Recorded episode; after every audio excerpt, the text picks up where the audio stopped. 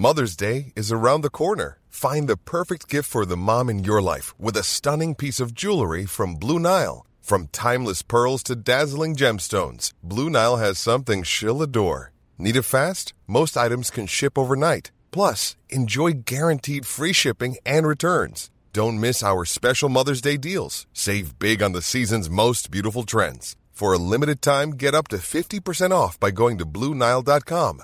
That's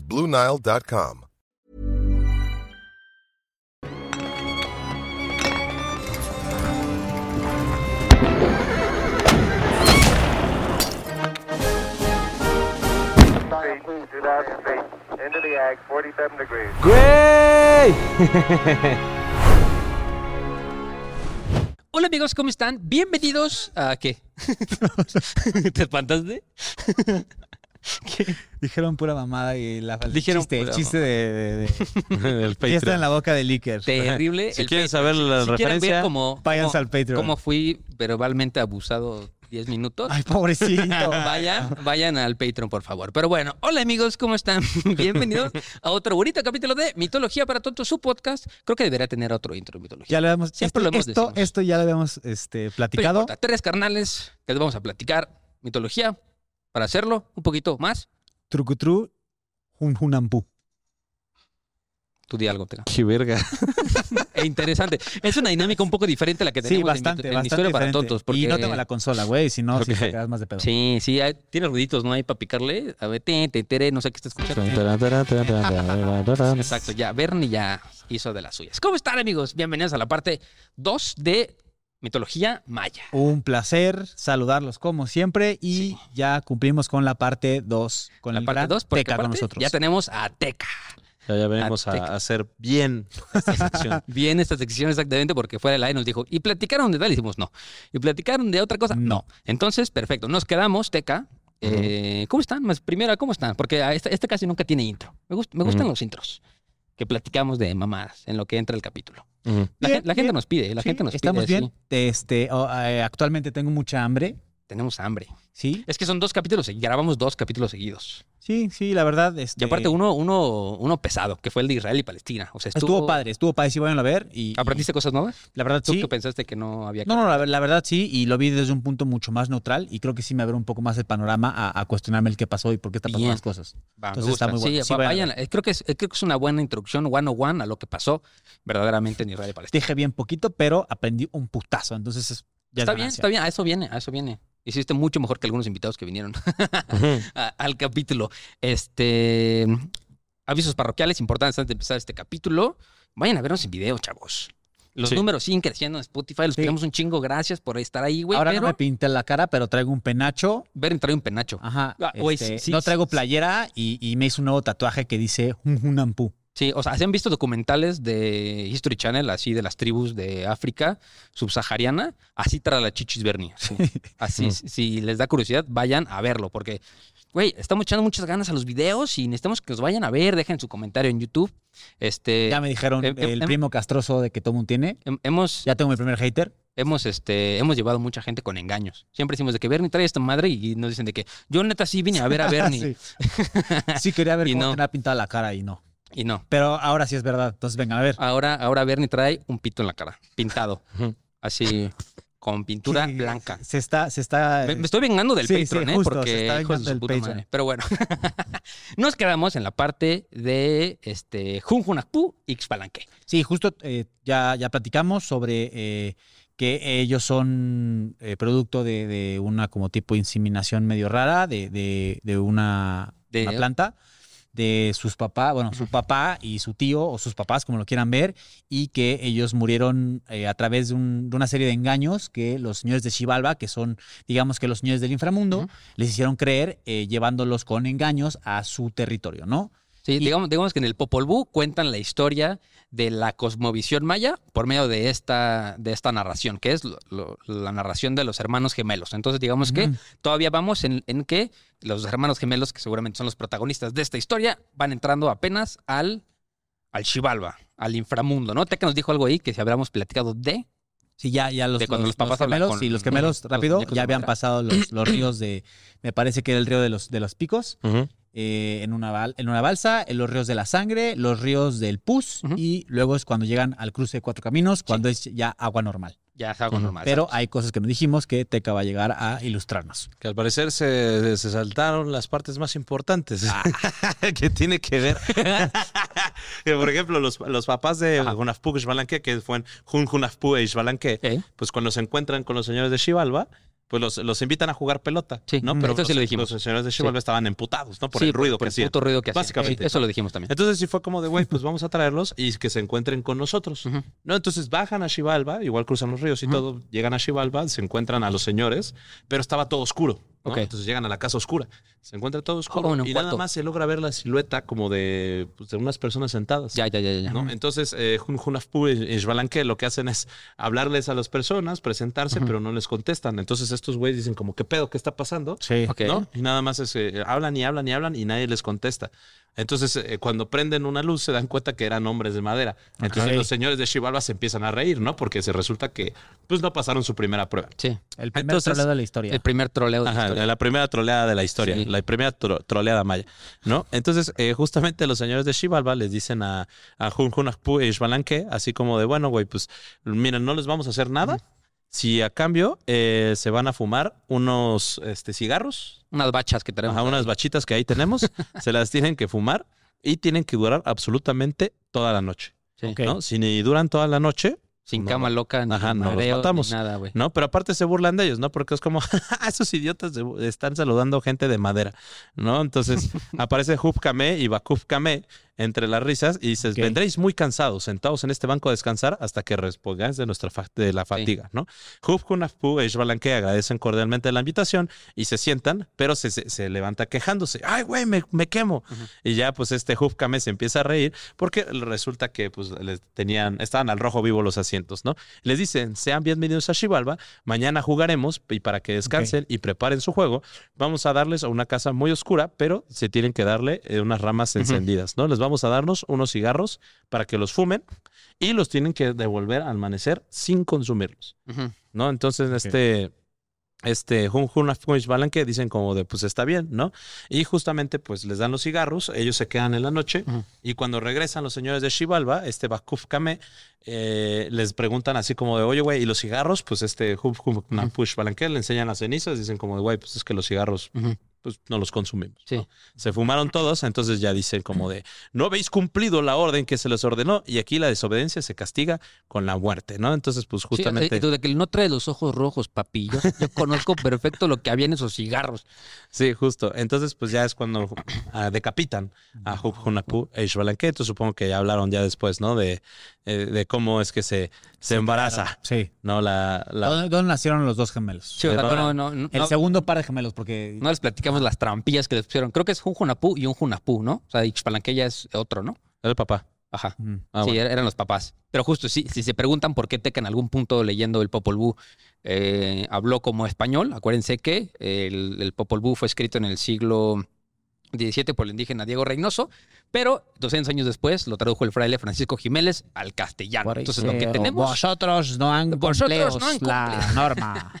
Y bueno, pues re- re- recordemos que justamente su abuelo, Ishmakun, Ish, Ish- Ajá. odiaba a los, a los gemelos, ¿no? Era así como malditos bastardos, Sí. literalmente. Entonces, eh, justamente hizo mucho por intentar matarlos, pero nunca los mataban porque eran gemelos benditos. Exactamente. Entonces, eh, tras muchas pruebas e intentos de, de, sus- de su abuelo de asesinarlos, eh, con pues no, no triunfando, porque pues resulta que los gemelos eran tan inteligentes y podían hablar con los animales, y aparte tenían poderes sobrenaturales. Sí, ¿no? que convirtieran a sus primos en monos. Por eso, por eso platicamos que era, que era gran creencia que cuando los mayas tenían gemelos mataban a uno para que uno no fuera malo. Sí, Ujú. porque Literal. acuérdense que había así de que o eran así, siempre estaba... O iban a La- salir la de profecía. que los- dioses los dos o, héroes, o o iban a dos bueno y uno era villanos. malo. Entonces. Era cuello siempre. Sí, justo. Entonces, pues bueno, eh, resulta que eh, Hunahpu y quieren vengar a sus padres. ¿no? Se quieren vengar de los señores de Xibalba. Entonces... ¿Quieren eh, pelear? Se los También. quiere- Sí, también. Pues es parte de, ¿no? Parte de. Entonces, eh, justamente, pues deciden ir a Xibalba. Eh, su abuela, pues les advierte que, que por favor no vayan a, a Xibalba. Ya me porque- este cuento. así. porque- ajá, exacto, porque pues, sé, así sus, sus hijos murieron. ¿no? Y dicen, no quiero que ustedes sufran el mismo destino. Ok. Entonces, este, Hunafkush Balanque le dan dos cañas a su abuela y les dice, siémbralas porque esta significa que es nuestra vida. Si se secan, significa que ellos, Mamamos. eh, Ya nos ajá, morimos. que ellos han muerto. Si retoñan, eh, significa que están vivos, ¿no? Ok. Entonces, Hunafkush Balanque se van a Xibalba portando cada uno únicamente sus cerbatanas, ¿no? Porque ellos eran expertos. Siguieron el mismo camino que llevaron sus padres y, eh, y su tío, y sin sufrir ningún quebranto, ¿no? Entonces, eh, cuando llegan a. Ellos ya habían sido advertidos de las trampas, ¿no? De que. sí, más lo- los, ajá, que los señores de Xibalba eran tramposos, ¿no? sí. Entonces, que lacras, güey. una de las primeras cosas, ellos saben, Uy, es que justamente lo que quieren es burlarse de ellos, ¿no? Entonces, Hunafkunch Balanque llevan un mosquito, Un mosquito muy grande, y le dicen que. Esta eh, verga. un mosco. Esta Sí. Ajá, que tiene que. Un mosquito muy grande, y les dice que ellos, el mosquito les va a guiar el camino y que pique a la primera persona que, encuentre. Sí. Así van a saber que van a encontrar a los señores de Xibalba. Simón. Entonces el mosquito eh, llega justamente donde están sentados los señores de Xibalba y empiezan a picar a los hombres que encuentran, ¿no? Pero resulta, resulta que pica el primer hombre y este no dice nada, ¿no? Entonces pica otro hombre y justamente no dice nada. Hasta que pica un tercero y este grita diciendo que algo le estaba mo- molestando. Entonces uno de otro señor que estaba Ajá. sentado le pregunta, oye, ¿qué está, ¿por qué estás gritando, Hum- eh. Júcame?", ¿No? Entonces el mosquito siguió picando y cada hombre, eh, justamente picaba uno y el hombre decía el nombre del anterior, ¿no? Ajá, Entonces de que- justamente... Como teléfono descompuesto. Ajá, Literal. exacto. Entonces hace cuenta que picaba Humkame y Bakufkame le preguntaba qué había pasado. Y de repente Shikiripat le preguntaba a Bakufkame qué había pasado. Y así Chucu- Cucumaquic. Chucumaquic, al, a, Jal- a Jalpú, al, al, ajá, al Chamiabac. Eh, etc, etc, etc, etc, ¿no? Entonces así una. Había uno que se llamaba Patán. Ajá, sí.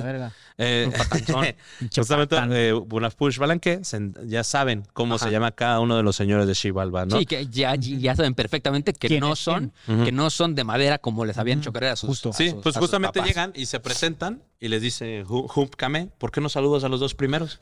Él les dice, ah, güey, pues es que nosotros no hablamos con gente de madera, ¿no? Ajá. Entonces, eh, justamente, pues como que se, secan, se sacan de pedo. Y le hace, ah, sí, muy verga. Ajá, entonces así como de, a ver, entonces su primer reto va a decir el nombre de cada uno y este Hunapush Balanque nombran a cada uno de los señores de, de Pues Xibalba. porque ya, ¿no? ya sabían, ya sabían, o sea, ya lo habían escuchado. Ajá, ¿no? exacto. Sí, no, y se quedaron súper sorprendidos porque ellos, o sea, cabe decir que ellos no, nunca revelaron sus nombres. Sí, exacto. Ellos no sabían cómo se llamaban. Entonces les dicen, oye, ¿sabes qué? Pues se ven cansados de su camino, como sus padres lo estuvieron. ¿Por qué no se sientan en estas piedras, no? Siéntate Pero le- en ese pastel que está ahí. Ajá, ¿Por qué no se sientan a comer pastel? ¿Por qué no se sientan a comer pastel?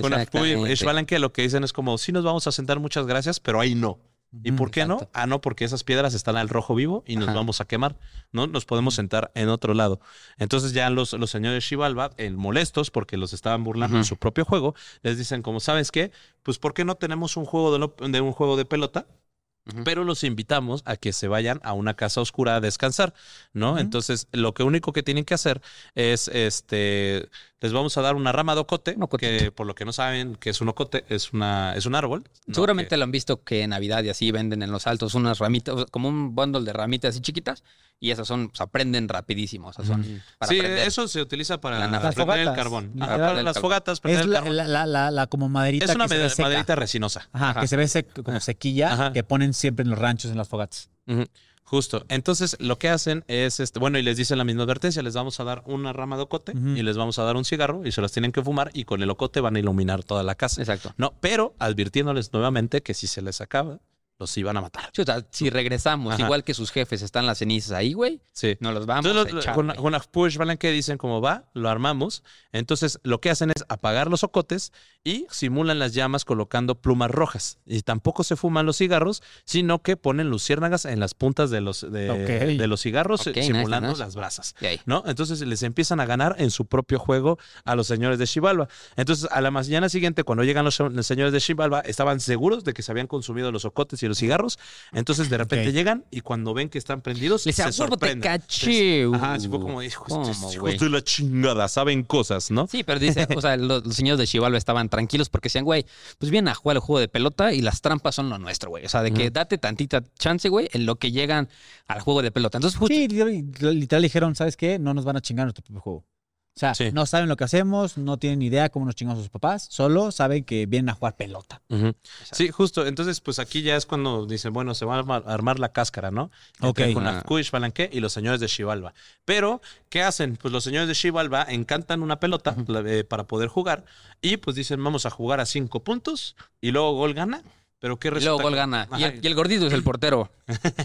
Y pues resulta que en el juego de pelota, con Push Balanqué se dan cuenta que la pelota se mueve sola, ¿no? O sea, que cuando le pegan con la cadera a los señores de Xibalba, Ah, era un Yabulani, güey. Directamente. Hace un yabulani con Ajá. chanfle, güey. Exacto, eh, hacen el tiro con chanfle y esta se va directamente al. Ujú. Entonces, Ok. con la push palanque dicen, ok, sí vamos a seguir jugando con la condición de que juguemos con nuestra propia pelota. Sí, exacto. ¿no? O sea, nada de que... Para aplicar la del niño nefasto de la Ajá. escuela, de que no, güey, ya me voy. Y sin pelota no juegan. Ajá, y, y justamente pues se pone la playera de visitantes y como en, el América Cruz Azul, donde Cruz Azul es visitante, gana, eh, gana, América. gana el América. América, ¿no? Gana el América con las Push Balanque, eh, ganan el partido, lo, Ok. que- lo cual hace pues enojar muchísimo a los señores de, de Xibalba, ¿no? Porque pues ellos habían quedado de que si, si perdían, pues los iban a asesinar y pues resulta que no. ¿No? Entonces, eh, le dicen a los gemelos que sí, si ah, ganaron el juego de pelota, no podían salir del inframundo sin superar una serie de pruebas, los cuales, pues, bueno, Push, Sí, o sea, Balanque, iban poniendo así, iban, iban poniendo así más condiciones cada que les chingaban una, ¿no? De que, ok, perfecto, vamos a darles chances, pero si se fuman este cigarro, y tú de que ya se fuman el cigarro, y tú de, pero si juegan pelota, terminan la pelota, pero sí, Ajá, exacto, güey, o sea, viejo tramposo. Sí, justo. literal. Entonces, la primera reta, el, la primera, el primer reto que les ponen era atravesar una casa que estaba repleta de cuchillos, ¿no? La condición era que tenían que salir de la casa de cuchillos, de, eh, ojo, los cuchillos aquí eran de obsidiana, ¿no? Entonces, la condición era este, salir de la casa sin un solo rasguño, ¿no? Si salían con rasguños, los iban a matar. Entonces, con Punish Balankev dicen, ok, no hay problema, se meten a la casa y se ponen a hablar Ah, con no, los pero cuchillos. acuérdate que les, este, les dicen de que si permanecen sin moverse y salen sin ningún daño alguno, les vamos a dar todos los animales que, que No, ustedes eso- estén para no, cortar. Eso le dicen los, los hermanos Ajá. a los cuchillos. O sea, ellos tenían que entrar y salir de la Ah, casa ya, de los ya. cuchillos. Sí, sí. Entonces, una push balanque entran a la casa y hablan con los cuchillos. Y les dicen, ¿saben qué, güey?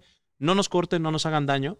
Y a cambio, nosotros les vamos a traer todos los animales para que puedan cortar lo que quieran. Entonces los cuchillos dicen, va, jalamos y se mantuvieron inmóviles para que los eh, hermanos pudieran salir de la casa de los cuchillos sin ningún rasguño, ¿no? Entonces eh, los, los señores de Chihuahua se sorprenden, dicen, ah, perro, güey. Pues así, pues esto no, no, va- se va a quedar así. Más, más que sorprendidos, estaban emperradísimos. Estaban envergadísimos, ¿no? Pues, güey, al, al haber sido un pinche cuchillo, güey, no te muevas si tú un animal y que te hiciera caso, pues, güey, qué tanta probabilidad había. Y justo, y les dicen de que, güey, para, para el día siguiente, güey, ya pasaste la primera prueba de la casa de los cuchillos, te vamos a dar, o sea, otra tarea, ¿no? Que es, tienes ¿cuál? que llenar estas cuatro jícaras de flores. Bueno, las Ujú. jícaras, eh, entiéndase por jarrones, ¿no? Sí, bueno, ajá, no, son diferentes, güey. Bueno, una Las jícama- jícaras hagan de cuenta que son calabazas cortadas. Sí, calabazas son secas bowls. cortadas. Ajá, son, son bowls. bowls. Para los que no son mexicanos, las jícaras son bowls, ¿no? Son bowls naturales. De o sea, calabaza. de calabaza, exacto. Calabaza Entonces, seca. pues, estos güeyes, primero, pues dicen, ¿cómo le vamos a hacer para que, para que Junjunapú y el Palanquetas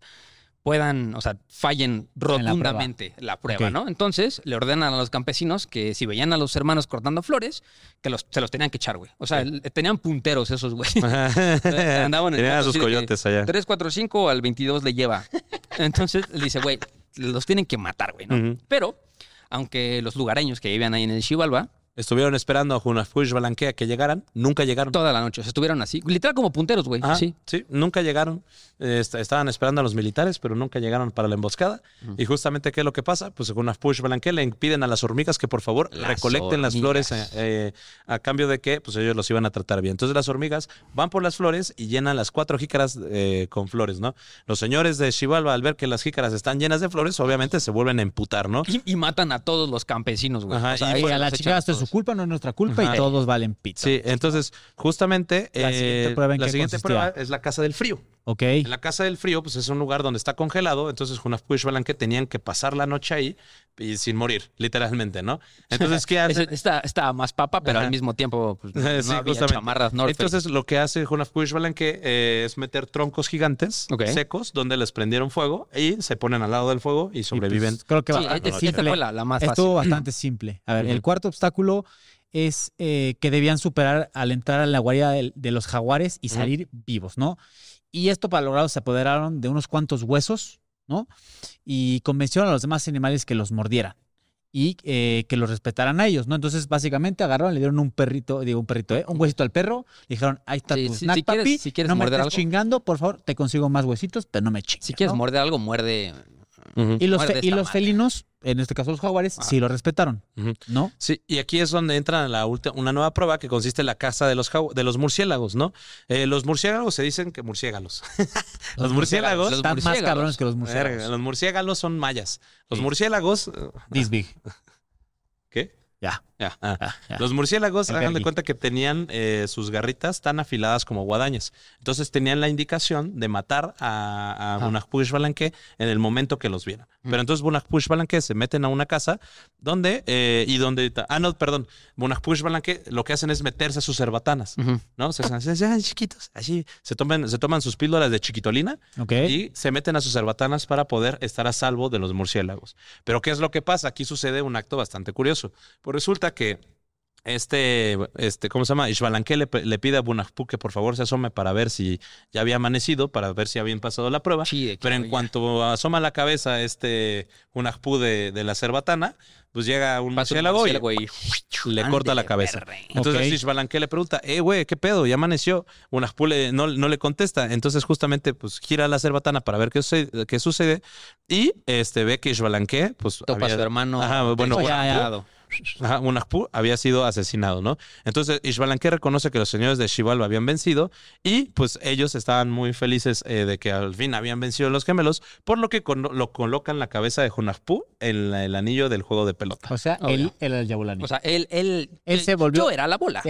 Ajá, él se volvió la bola, Justo, pero eh, aquí llega el momento en el que pues el hermano no se da, no se da por vencido, ¿no? Y pues en ese momento, pues él, él conocía, él sabía cosas. Él sabía cosas y eh, convoca a todos los animales. O sea, en la noche de ese mismo día, pues ve a su hermano, ve la chompa de su hermano y colgada en el juego de pelota y dice, ¿sabes qué? Esto no se va a quedar así. Ok. Convoca por la noche a todos los animales y una vez que los reúne, este, los sabios del cielo eh, tomaron a la tortuga y la colocaron sobre el cuerpo de, de su hermano difunto, de Junjunajpu, ¿no? Y eh, le compusieron el rostro y le dieron la facultad del habla, aparentando ser la cabeza cortada. O sea, de que. a la pues, tortuga. a, a la Ah. tortuga. O sea, el pas- hicieron pasar a la tortuga por la cabeza de Junjunaj, de, de Junjunajpu, ¿no? Y este, pues ahora solamente falta sustituir la cabeza de Junjunajpu sobre su cuerpo para que pudiera revivir. O sea, Mm. tenían, tenía O que- sea, como, como superhéroe de que nada más ponerse encima y se regeneraba. Ajá. Exacto. Hace cuenta que lo que tenían que hacer, lo que quería hacer este Ishbalanque era poner la cabeza a la tortuga, digo, la, bueno, la, la concha de tortuga, y luego le pide a un conejo que cuando juegue en juego de pelota, se lleve la pelota justamente para que los, lo- los señores Ajá. de Xibalba Vayan por ella. vayan por ella y no se den cuenta de la sustitución de la cabeza y ponerla en, la- en- eh, en eh, el the cuerpo de Hunahpu. switcheroo. Así, eh, the, the oldest trick in the Sí. book. El Indiana Jones le aplicaron. Y, y, pues, y, pues justamente dijo Ishbalanque, todos contra mí, chingan a su madre, me- a mí me la mí, pelan y se, y se va a jugar juego de pelota Ajá. solito contra, contra los señores de Xibalba. Entonces cuando este Ishbalanque se apodera de la pelota, la lanza hacia el bosque donde estaba escondido el conejo, Conejito. el conejo la agarra y se va a... Desde bolita. Ajá, ajá, usted dice en bolita, pero como el conejo dijo como, eh, mío. Se va, se pela y los eh, señores de. Xibalba pues van este, eh, corriendo justamente a buscar la, la pelota, ¿no? Entonces, eh, este Ishbalanque aprovecha para poder agarrar la cabeza original, ponérsela al cuerpo de su hermano Como y así ajá, y como Juna- y así Hunahpu al Reviví. tercer, la ter- al esos- tercer día. Esos güeyes traían en cheats, la neta, güey. Traían a todo el séquito celestial acompañándolos. Sí, no, no, no. A ver, Sí. eso es. Y pues ella pues, matarlos. reviene Juna- revive Hunahpu y cuando regresan los señores de Xibalba, pues encuentran a Hunahpu vivo y pues se sacan de pedo, ¿no? Y dije, ah, su máquina, ¿no? Entonces, Hunahpu y Xbalanque a los sabios Zulu y Pacam, diciéndoles, pronto os llamarán los señores de Xibalba para preguntarles cómo nos podrían matar, ya que hasta ahora no han logrado hacerlo. Entonces, por favor, respóndanle que nuestros huesos tienen que ser molidos hasta parecer harina y, este, de maíz y el polvo lo tienen que arrojar al río. Ok. O sea, después, por- ya los señores de Xibalba querían matarlos. a la chingada. así, porque y después los sabios que, informaron.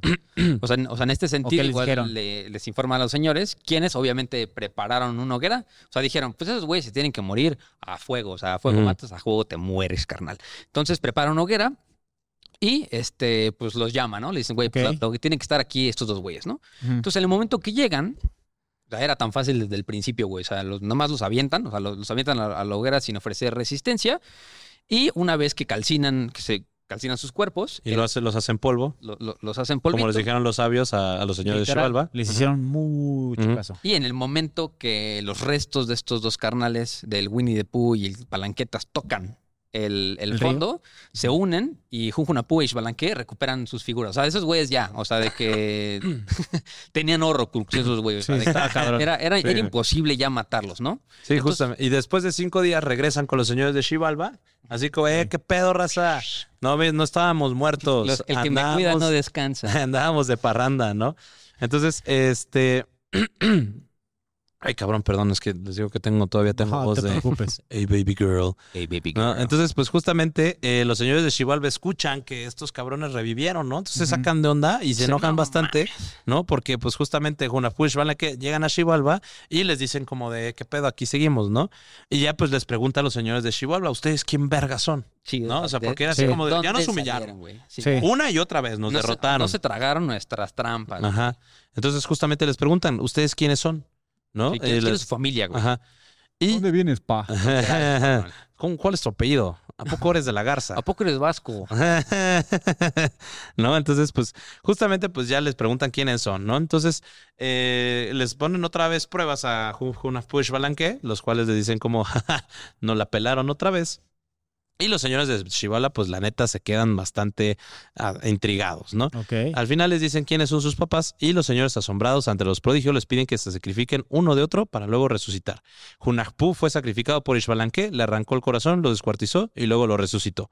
Junkane y Bujkame, los señores de Xibalba, Ok, quisieron saber que, que se experimentaba al morir y resucitar y les pidieron que por favor lo sacrificaran. O sea, dijo, güey, se ve bien divertido. O sea, Ajá. básicamente estos güeyes la sacaron. y, Ajá. a ver. a ver, Porque ¿qué justamente lo que hacen Junajpú y Ishbalanque es mostrar como su magia, entonces incendian una casa y la vuelven a reconstruir de manera idéntica, ¿no? Luego despedazan un perro y lo vuelven a Lo vuelven unir a y lo resucitan, Entonces, ¿no? Y, y luego lo hacen lo mismo con un güey, lo despedazan y lo vuelven a resucitar. Entonces así fue como Junajpú y Ishbalanque Sí, se- planearon matar a los señores a de los- Lo hacen entre ellos mismos, de que, güey, te corto la cabeza, te la vuelvo a poner y revives. O sea, revives como Humkame y Bakumkame. Entonces, fue, vamos a matarnos hasta que se queden No. impresionados y digan, Sí. ¿cómo le hacen?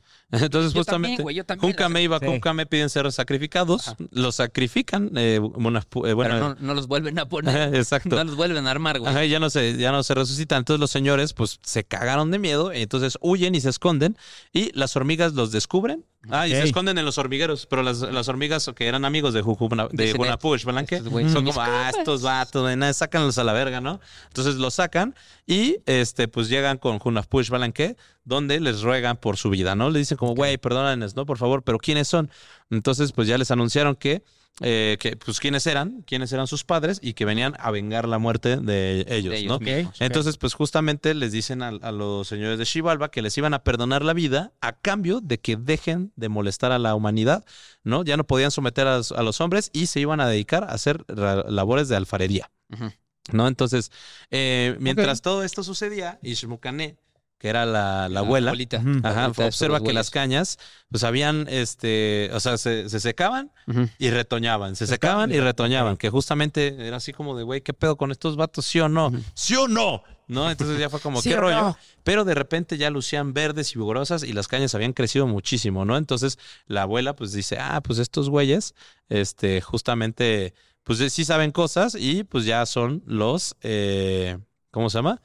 Este, bueno, ya son como los más grandes. Entonces, eh. Hunafkush Balanque honran las muertes de sus padres. ¿no? Y después ascienden al cielo, convirtiéndose primero en el sol y el otro se queda en la luna y la bóveda, eh, iluminando la bóveda celeste, ¿no? Entonces, Hunafkush Balanque justamente se convierten en. Sol y la luna. Sol El- y la luna. Sol y la luna. O sea, justo creo que también está el chismecito de que cuando los dos hermanos se disponen ya a, salir de- del Ujú. pues los monstruos les dicen que tenían un premio para ellos. O sea, de que sí, sí, sí nos pasamos de riata, pero este, pues tenemos un premio. Entonces, el chismecito cuenta que eh, los llevan a donde estaba su tío y su papá.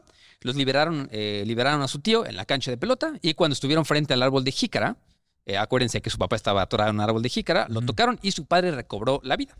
Entonces así su padre subió a la superficie convirtiéndose en el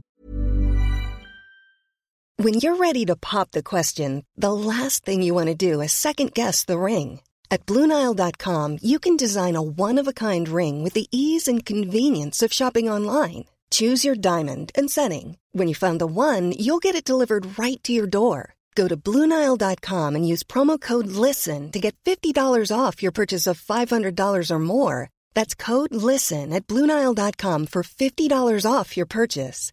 Bluenile.com code LISTEN. dios del maíz, maíz. ¿no? Entonces en ese momento... No le fue tan chingón, pero. No, en el dios del maíz era una vergota, güey. O sea, sí, pero contra el sol. Sí, contra el sol, ¿no? ¿Y la luna? No, pero a ver, los, los protagonistas de la historia son los hermanos gemelos, güey, ¿no? Sí. Los papás no, los papás no pudieron. Entonces, Ah, justo en, la primera. en- en ese momento, los dos sintieron, dicen, un cosquilleo en su cuerpo y salieron a la superficie hasta llegar al cielo. O sea, ahí ahora sí que los héroes gemelos mayas se convirtieron En el sol. en el dios del sol y en el Y la dios de la luna. Y justamente pues se dice que gracias a esto se funda lo que es el, el imperio quiché, ¿no? O sea, ya se funda el, imperio quiché, que son unos mayas que viven en la actualidad, bueno, que eran, eran mayas que vivían en lo que hoy es Guatemala y Chiapas. ¿no? Entonces, es una historia bien interesante. A mí me, a mí me gusta bastante porque pues, uno ha- habla como, o sea, como que intenta explicar la fundación y la creación del todo.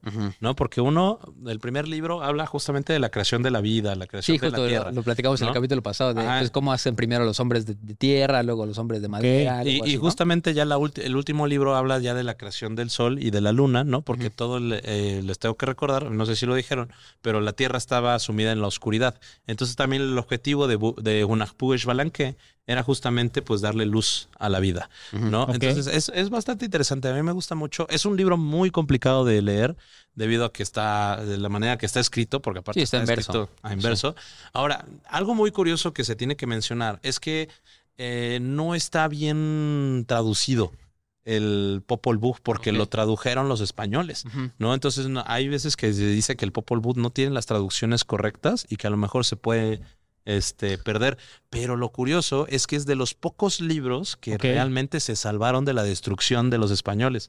Hubo un cabrón, ustedes saben que, o sea, hace cuenta que los mayas dijeron como estos güeyes quieren algo, entonces eh, juntaron todos sus códices, o sea, pero códices estamos hablando desde que los mayas se asentaron en el 2000 antes de Cristo, o sea, y toda su, todo su conocimiento y toda información lo guardaron. Entonces hubo un cabrón, un fraile, que ahorita se me fue el nombre, que dijo, vamos a buscar ese conocimiento porque es del diablo.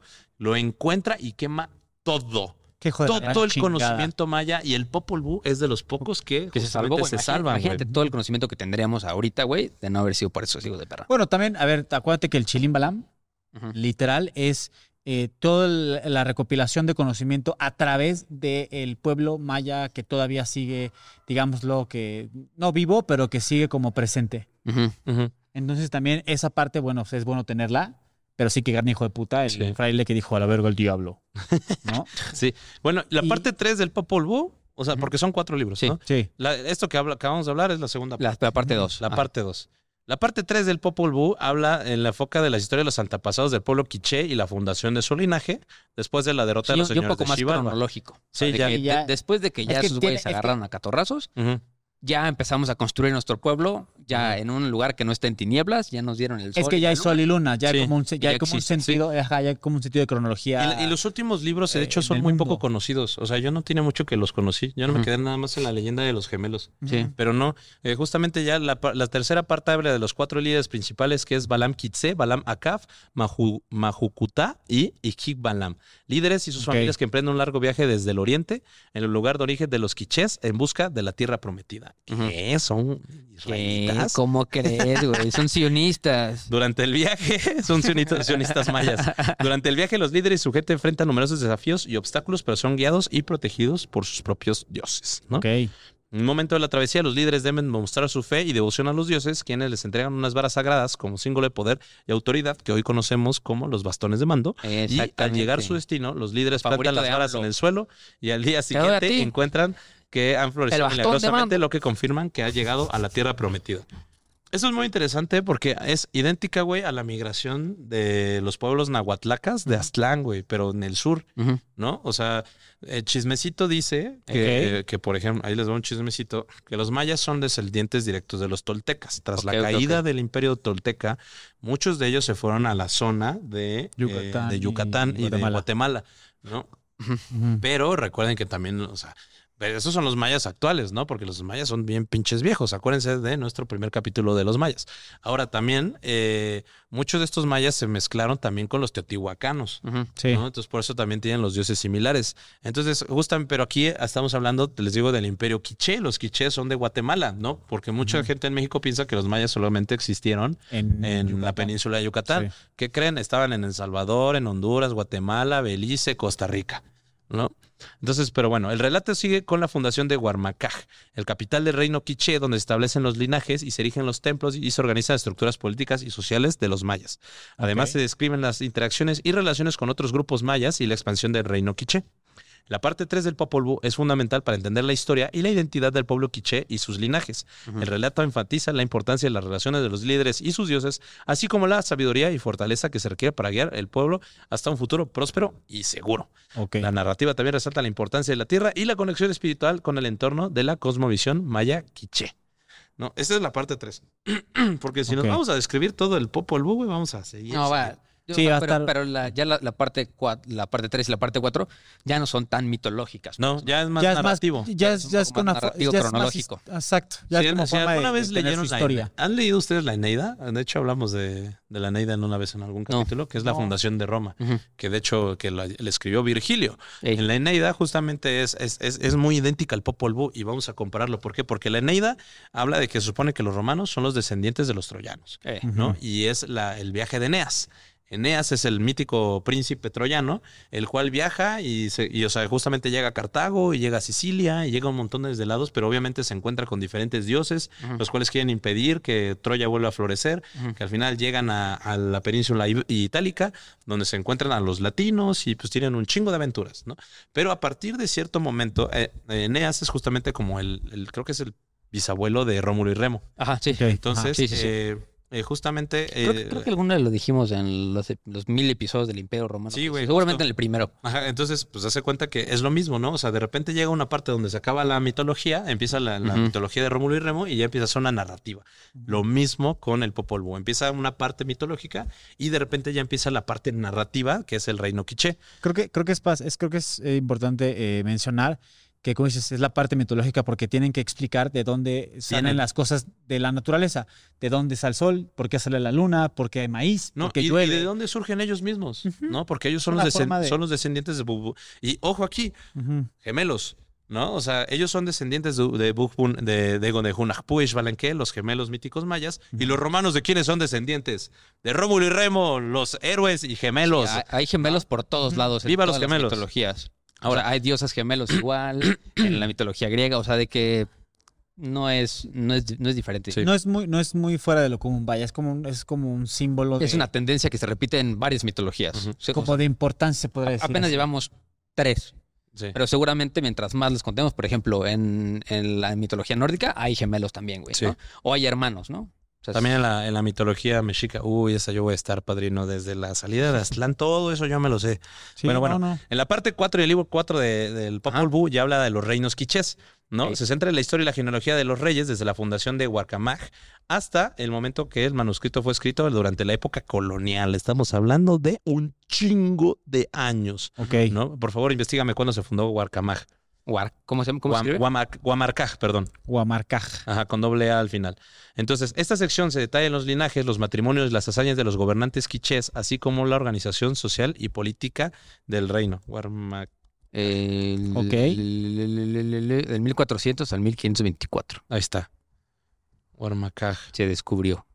Punts, punts, punts, punts. La capital del Maya, eh, del reino quiché, en el Ajá. posclásico tardío. Exacto. Sí, Entonces, sí, sí, en el Ajá, mil- y bueno, 1400. del 1400, estamos hablando del 1400 hasta la conquista de los españoles, que es por ahí del 1520 y algo, ¿no? Ujú. Ok. Entonces, de los quiché, que por ejemplo, dato curioso, los quichés eran aliados de los mexicas y eh, fueron el último imperio conso- consolidado de los mayas, porque hace cuenta que los mayas desaparecieron pero el quiché sí era un grupo de reinos, pequeños reinos que formaron el imperio quiché y que los conquistó, me parece que este eh, a a Pedro de Alvarado. Pedro de Alvarado. Pedro de Simón. Alvarado fue el que conquistó a los quichés. Eh, Ok. ¿Qué pedo? Historia, raza. Lean, lean.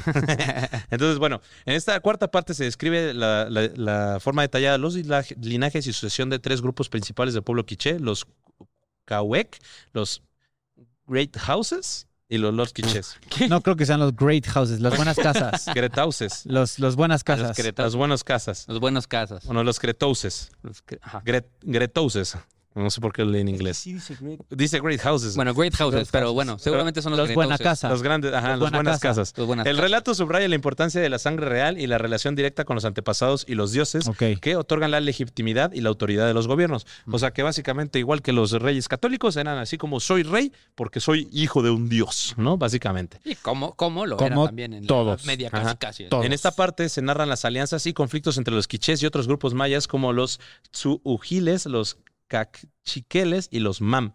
Estas interacciones, tanto pacíficas como violentas, moldaron la historia de la, de la región y condujeron la expansión del reino quiché hasta su gran apogeo.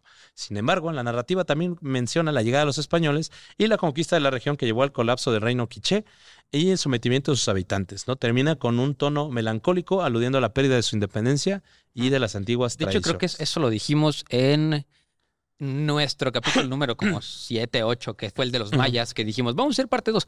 Ah, huevos. Ah, me me acaban de mandar un mensaje, güey, así en güey. Instagram de que por favor subamos la parte 2. Aquí está su parte 2. Sí, aquí Pero, está. pero falta, yo digo Este es 1.1.2. Uno punto, uno sí. punto Ajá. dos, güey. Ay, ay, Sí. te tienes que conformar, padre. Y bueno, la última versión del Popol Vuh ofrece una visión única de la historia y genealogía de los gobernantes qui- quichés, así como de la dinámica política y social de la región pre- pre-virreinal. Esta sección del texto es fundamental para entender la identidad y la, la historia del pueblo quiché, así como la resistencia cultural frente a la conquista y la posición de nuevas creencias y estructuras por parte Sí. de los, Los españoles. españoles. Mira, nosotros leímos el Popol Vuh para que ustedes no tengan que leerlo, pero la verdad es que es un libro, a mí me- yo lo leí para hacer este capítulo y me parece un libro muy bonito. O A sea, ver. creo, creo que Teca igual, él lo tiene en una parte que no es prosa, digo que no es verso, yo lo compré en verso, pero también. es, es- es un libro bonito, es un libro bonito, lo leímos nosotros para que ustedes no lo tengan que leer, pero es una vuelta porque sí está, está ver, bien y tampoco está tan grande, o sea, está, está muy Está padre chiquis, y, está y- y como que sí da mucho la interpretación y la imaginación porque pues, sí está muy, está muy fantástico. O sea, cosas que a lo mejor, no sé, estamos acostumbrados a escuchar este Minotauro y los escudos y las lanzas. Aquí es la piedra obsidiana, que hablan mucho con los animales, que representan toda esa parte que es como más naturaleza y está muy padre. Y, y- porque y sí algo te da como un sentido muy, es que muy justamente íntegro. la- la cosmovisión del mundo prehispánico en lo que es México y Centroamérica es mucho con la relación y la hegemonía con el mundo natural. O sea, eso era algo muy importante porque la naturaleza era parte de eh, la, la vivencia. Por ejemplo, pues Sí. tenemos la que eran las tonas, que eran como... ¿Alguna vez le, leyeron la brújula o vieron la brújula dorada? sí, ¿No ves que tenían sus... los demonios, sí. de- no, daimons, ¿no? bueno, ajá, más sí. esos animalitos. Los daimons. Ah, daimons, una cosa. Sus Sí. digimons. Sus Digimons, güey. Ah, tenían sus digimons. Sus Pokémon, Bueno, literal. pues hace cuenta que eso es muy similar a algo que tenían eh, justamente una, una leyenda que eran no, los, las tonas. Las tonas era tu animal espiritual que justamente con el que estaba relacionado. Hay un, un cuento muy bonito que se llama El Morralito de Ocelote, Ajá. donde justamente habla de cómo eh, tenías una tona, que en este caso hablan de, de que un niño tiene una, un vínculo directo con los ocelotes. ¿no? Con un ocelote, ¿por qué? Porque cuando nacían los niños ponían afuera de las casas como cal para ver qué tipo de animales eh, y eh, las, las huellitas eran lo que Tu indicaba animal. que era tu animal, ¿no? Entonces en el morralito de ocelote justamente narra de que se encuentra las huellas de un ocelote, ¿no? Entonces eh, era justamente como la manera de que tú ibas a hacer. ¿No? Se lo recomiendo mucho. Es, es un cuento. Vayan a ver. Está muy bonito. Morralito de ocelote. Sí, es chiquitito, Lo, güey. lo que yo creo que podemos hacer es contar unas cuantas, este, A lo mejor unos, unos dos mitos más. A ver, Sí. tiene un mito que les va a platicar. A y ver, tengo yo el tengo, mito yo tengo dos chiquitos y tú uno un poquito más grande, Órale. ¿no? Cuéntanos A ver, uno de los mitos. El primero. ¿Cómo crees que se llama? No, pues no sé. A ver, Algo- métate algo, métate algo, métate algo. No, pues invítate algo, güey. Ah, Eh, ah, papitas de chilimbalam. Ajá. Eh, Mayapán. Me gusta más Mayapán, Ah, sí. No, Sac Mayual. Y no estaba tan lejos. güey. Tan lejos. Sí, es que El perdón, Mayapán y tengo, Sac tengo Mayual. desactualizado mi maya, güey. Sí, la- la- Ok, esta es, es una historia de un guerrero que buscaba en el bosque, regresando al mismo tema como la naturaleza, a su amada, ¿no? Que había sido robada por el malvado Sac Mayual. Ok. En el camino se encontró con una serpiente que le dijo que debía, eh, lo que debía hacer para encontrar a su amada, ¿no? Luego fue una mujer la que le indicó qué tenía que hacer. O sea, primero fue con una serpiente que le dijo, tienes que ir a encontrar a tal chava, ¿no? Y esta chava le dijo, ok, tienes que hacer esto. Más tarde, un venado le indicó el camino que debía seguir. O sea, era, este, sí, pero ve con Juan. Yo iba con Juan, sí, pero ve con Pedro. Así se lo traía, ¿no? Eh, que también lo hizo el águila y el, espada- el escarabajo. Exactamente lo mismo. Lo mandaron y lo mandaron y lo mandaron, ¿no? Así es como llega a una cueva en la que se encuentra a todos los que anteriormente lo ayudaron. O sea, todos los abuelos culeros lo estaban esperando para burlarse de él, ¿no? Ok, ok, ok. Eh, eh, um, cada uno de ellos le dijo hiciera algo diferente para recuperar a su amada. Pero a él simplemente se le nubló la visión y le hizo caso a todos, ¿no? Y se despertó como de un sueño con su amada en brazos. Es decir, estaba jetón. Todo fue un sueño, Vaya. Todo fue un literalmente. Este, eh, y tengo otro. Ok, pero ¿cuál fue la moraleja de la historia pasada? ¿No te quedas Ah, dormido? no varón que se no duerme, tengas, se no tengas la corriente. pesadillas. Yo creo que sería como, yo creo que sería como no trates de hacer todo, ¿no? Tú también. Porque aquí sí, aquí sí están diciendo como, ¿sabes qué? Este, tú haces esto, haz el otro, y él hizo todo, no hizo una cosa para recuperarla. Ok, ok. Fue y fue con la serpiente y le dijo, haz esto. Luego la serpiente la mandó con la chava y la Un chava le dijo, haz teléfono esto. descompuesto ahí No sé, güey. Yo creo que es una. La, la moraleja es no seas simp. No, no seas un simp, exacto. Si no es para ti, no es para ti, papi. No imbécil, No básicamente. existe la friend zone, hermano. No, no, no existe la- sí, no nada más pecas el corazoncito en su story, háblale, güey. No seas culo, sí te hablo a ti que me estás escuchando. Y después estoy ya llorando, ¿no? Así, Y el otro, es que no, nunca me he dedicado. quitar la suscripción, así el chile. Y esta es eh, el- la leyenda del colibrí maya. ¿De cómo surge el colibrí? Ujú. Ok, ok, ok. Esta leyenda cuenta eh, que un día los dioses estaban formados, eh, que estaban formados en barro, a todos los animales e insectos de la tierra. Ok. De pronto se les acabó el material, o sea, tenían que ir a Office Max. Y decidieron seguir con una piedra de jade. Moldearon una pequeña y finita flecha Ajá. y le dieron vida. Al instante salió volando en putiza. Y así se formó el colibrí, que no es de barro, por eso es tan hermoso. Ok, ¿no? Era bello en todos los sentidos. El sol hacía que sus plumas brillaran, pero el hombre lo quiso atrapar. Ujú. ¿Por qué? Porque Porque, el hombre es hombre.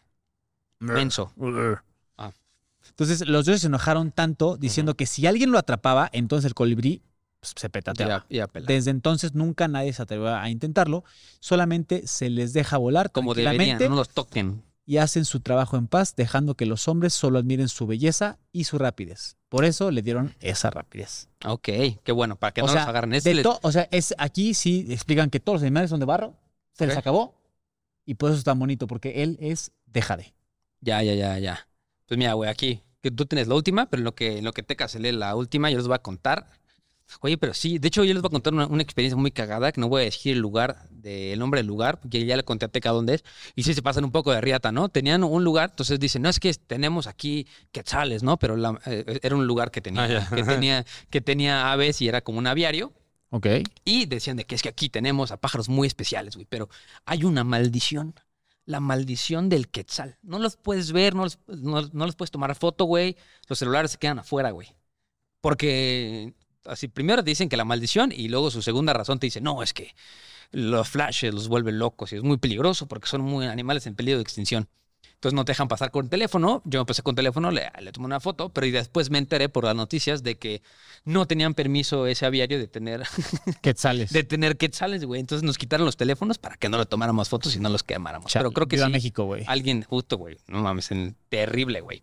El, el último mito que les voy a contar yo es el mito de la flor de loto. Este está re bueno, ¿no? Cuenta la leyenda que en lo más profundo de la selva del Maya, que si no han ido, se lo recomiendo, es bien bonita, había un reino maravilloso en el que tenía un príncipe, un príncipe ya, que se llamaba, verga, qué nombre tan.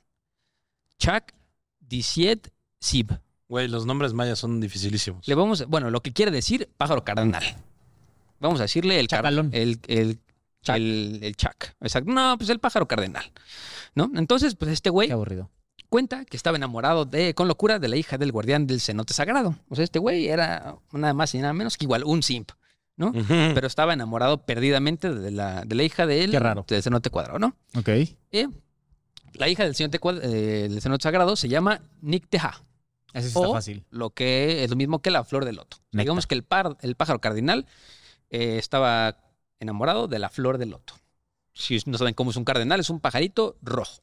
O sea, Bien bonito, bien sí, bonito, si, si conocen el equipo de béisbol, sí es de béisbol, ¿no? Sí, sí, los, Los cardenales. Es, es ese pájaro, ¿no? Entonces llega un, en un, eh, un día, el gran cenote sagrado eh, convenció de que el pájaro cardinal debía casarse con una hija de los reyes. Eh, pues le dice, ¿sabes qué, güey? No, no, no puedes estar con mi hija, güey. O sea, ya, ya salían. Y le dice el, el dios, el dios, este, el cenote sagrado, le dice, ¿sabes qué, pájaro cardenal? No te doy la bendición de que salgas con mi hija, porque, pues, güey, mi hija, mi hija tiene que. Tiene que salir con, con, con un hijo de un rey, güey. No puede salir con cualquier hijo de vecino. Eh. Como tú, güey, exactamente. Cabrón. ¿no? Entonces convoca a los grandes señores, quienes deciden que la hija del guardián, eh, del, del guardián del cenote sagrado, nada más y nada menos, güey, si no es mía, no es de nadie, se tiene que morir, güey. O sea, ¿sabes qué, güey? ¿Por qué, güey? Sí, Pues no sí. sé, así, así es la Sí, leyenda, ¿no? sí, sí, sí, Entonces, Qué nefasto. pues el bufón de la corte, que estaba ahí de chismoso, había escuchado todo. Y pues obviamente, o sea, obviamente la hija no sabía que se iba a morir, ¿no?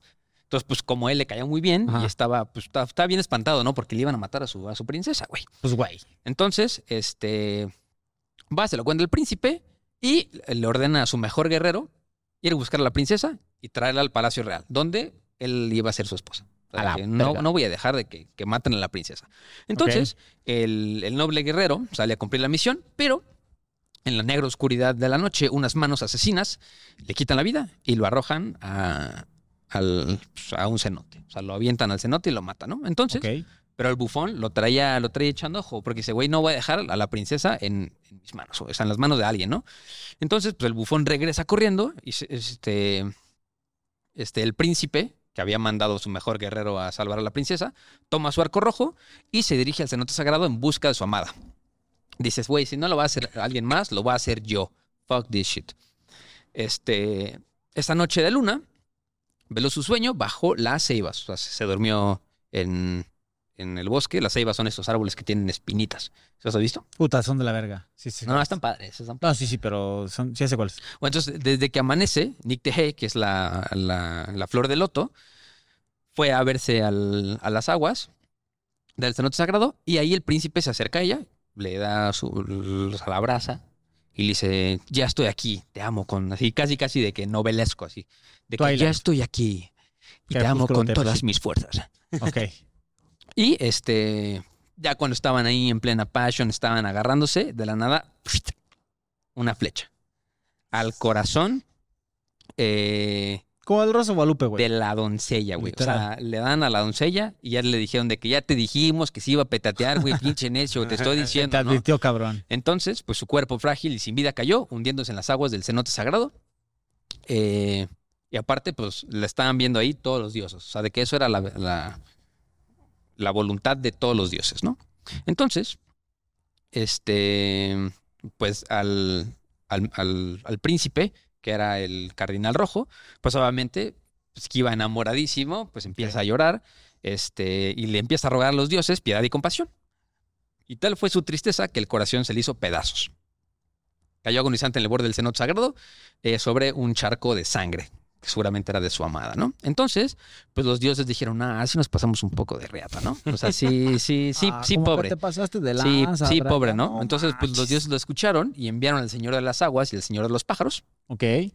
Y el Señor de las Aguas bajó a lo profundo del cenote y convirtió el cuerpo de Nicteja en un hermoso, en una flor de loto. Muy bonita. ¿no? Mientras que el Señor de los Pájaros se posó sobre el corazón del príncipe y lo transformó en un hermoso pájaro cardenal. Y que siempre estaba sediento de amor. Desde entonces, cuando despuntaba el alba, el pájaro rojo bajaba hasta el cenote sagrado para cantar los trinos de amor sobre los abiertos cálices de los lotos. O sea, e- esa era su explicación de por qué los cardinales bajaban A cantarle a los lotos. bajaban a cantarle a los lotos, ¿no? O sea, yo, yo nada más digo, güey, ¿por qué nada más no dejaron ser el... Amor es amor, güey. O sea, esos güeyes dijeron, no, no se pueden querer, tiene que ser una planta y un pájaro para que se quieran eternamente. Pues, güey. Una buena forma de explicar por qué diario un pájaro baja Exacto. O sea, le que, canta oye, una planta y se va. y se va. ¿No? Es, era, eran, acuérdense que todas estas leyendas son como la de la menta que platicamos ahora en el, en el, en el episodio de Juan, que vayan a escucharnos en el episodio de, en el podcast de Juan Frenza. Les platiqué un poquito sobre la leyenda de, de la, La flor, ninfa. de la, de la planta, de la, la ninfa menta. menta. Ujú. Entonces, esa, esa vez estuvo, No estuvo bastante buena. Pero justo acuérdense que estas tipo de leyendas chiquitas, y aparte hay muchísimas más. Hay un putazo. Este, Muchísimas. si, si, si tenemos un poquito más, seguramente haremos alguna otra microhistoria de mi, micromitología maya para terminar de contarles todas estas leyendas, porque están padres, porque explican un poco la, la cosmovisión de estos güeyes, cómo esos güeyes veían el mundo.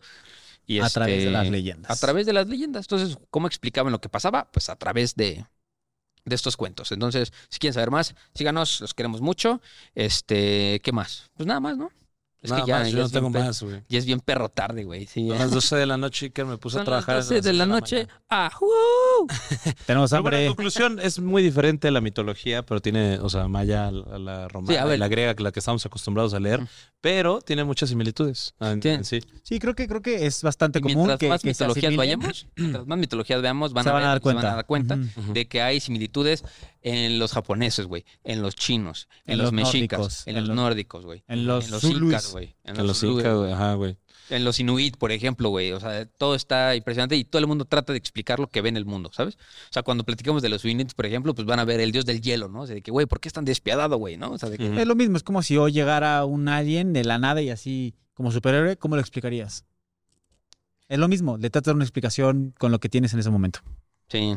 Es como, ah, me acabo de acordar el pinche meme ese de que todo el mundo cree que si va, viaja al pasado puede llevar a que, güey, es que tenemos electricidad y sale el meme así de que, ¿y cómo se hace esta dicha electricidad? Y el güey Sí. no sé, la neta. pues, Pero bueno. eso igual así, un apocalipsis, güey, es así como de... ¿y Sí, no mames. ¿Cómo purificas agua? ¿Cómo purificas agua? Exacto. Entonces, si quieren saber, hay un gran anime que lo explica, Doctor Stone, está muy verga. Se trata de que un día llega así una onda, una onda espacial y petrifica a todos, güey. Si petrifica a todos, güey, se pasan 5 millones de años en la Tierra y un día, güey, por aras del destino, uno de los güeyes se despetrifica. Y es un güey muy, muy inteligente que es el protagonista del anime. Entonces ese güey dice, voy a ser el imperio de la ciencia. Y chinga a su madre todos y no. ah, sí, sí lo vi promocionado. Yo se, no he se llama visto. Doctor Stone. ¿Está buena? Entonces, sí está, sí está chida. Entonces te explica de que cómo desde cero ese güey dice, ¿qué necesito para vivir? Agua, güey. Entonces empieza a purificar el agua. ¿Qué- ¿Cómo le hago la electricidad? ¿Y si te enseña? O sea, sí. Sí, no, real? no, o sea, sí, sí, sí, real. De que, güey, me estoy una de las, de las líderes de esa tribu se está muriendo de una, un bicho, güey. Ah, hay que hacer una sulfa. Entonces ese güey te enseña cómo hacer sulfas naturales, güey, ¿no? O de que dónde sale la aspirina. Entonces te enseña. Véanlo, está, está muy verga. Se llama Y Dr. creo que es bueno decir y siempre acabar, que esto siempre lo digo al principio de los capítulos, acuérdense que los dioses son perfectamente imperfectos. Sí, los Y en base a eso puedes Con base. entender, con, base, perdón, con base a eso puedes Sí. entender el por qué son como son, por qué actúan como actúan y por qué por lo general son unos grandes Sí. de la chingada. todo- todos los dioses de los que les vamos a platicar eh, tienen rasgos muy humanos. Demasiado. demasiado humanos, porque los humanos los crearon. Ojo ahí. Pero bueno, muchachos, acuérdense que los queremos mucho. Como ya ven la segunda placer. parte. Este, verga, esto ya va a salir para casi finales de diciembre, ¿no? Sí, al Lo más parecer. probable es que se- si el siguiente capítulo estén escuchando este, ya va a salir pronto, que va a ser la historia de la Navidad. Va a estar, va a estar bueno. Chin, Sí, creo que sí. chin, chin, Chin, chin, y ya chin, chin, seguramente chin, ya chin, estamos chin. próximos al capítulo número 100. Sí. Uh, El capítulo número 100 tiene que ser de pipa y guante, güey. Tiene que ser así. Va a ser muy especial. Tiene que ser de Sí, smoking. De smoking y De todo. smoking y todo el pedo. Pero me puedo poner vestido. También, güey, un vestido. estaría un Un vestido Voy a poner un encopado vestido. para que se vean así Sí. en la chichi. Voy a poner prótesis. Ya lo traes puesta. Mm. Ah, no. Sácate Culero. una para cotorrear, güey. Sácate una y me imagino la otra. Acuérdense, fiesta, fiesta, eh, Y está en la, en la boca de Iker. Vénganse todos. exacto. Así que. ya despídete, güey. Ya, güey, los ya queremos tenemos mucho, sueño. ya tenemos sueños, son las 12 de la noche, Ay. los queremos mucho. Y recuerden que no hay mitología, sino hay un A la verga. contexto del capítulo anterior. Ahí, Bueno, amigo. qué bueno, ahí nos- Bye. Aigón. Bye.